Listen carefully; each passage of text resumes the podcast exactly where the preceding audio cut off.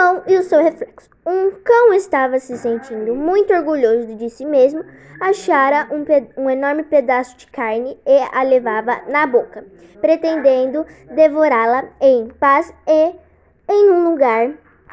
Ele chegou a um rio e começou a cruzar a estreita ponte que a levava para o outro lado. De repente, parou e olhou para baixo na superfície da água.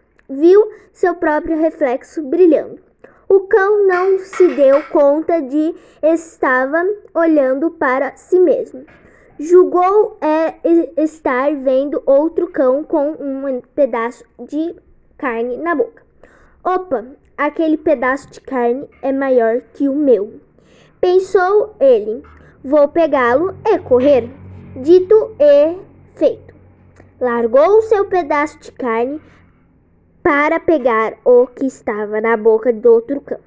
Naturalmente, seu pedaço caiu na água e foi parar bem no fundo, deixando-o sem nada. Moral da história.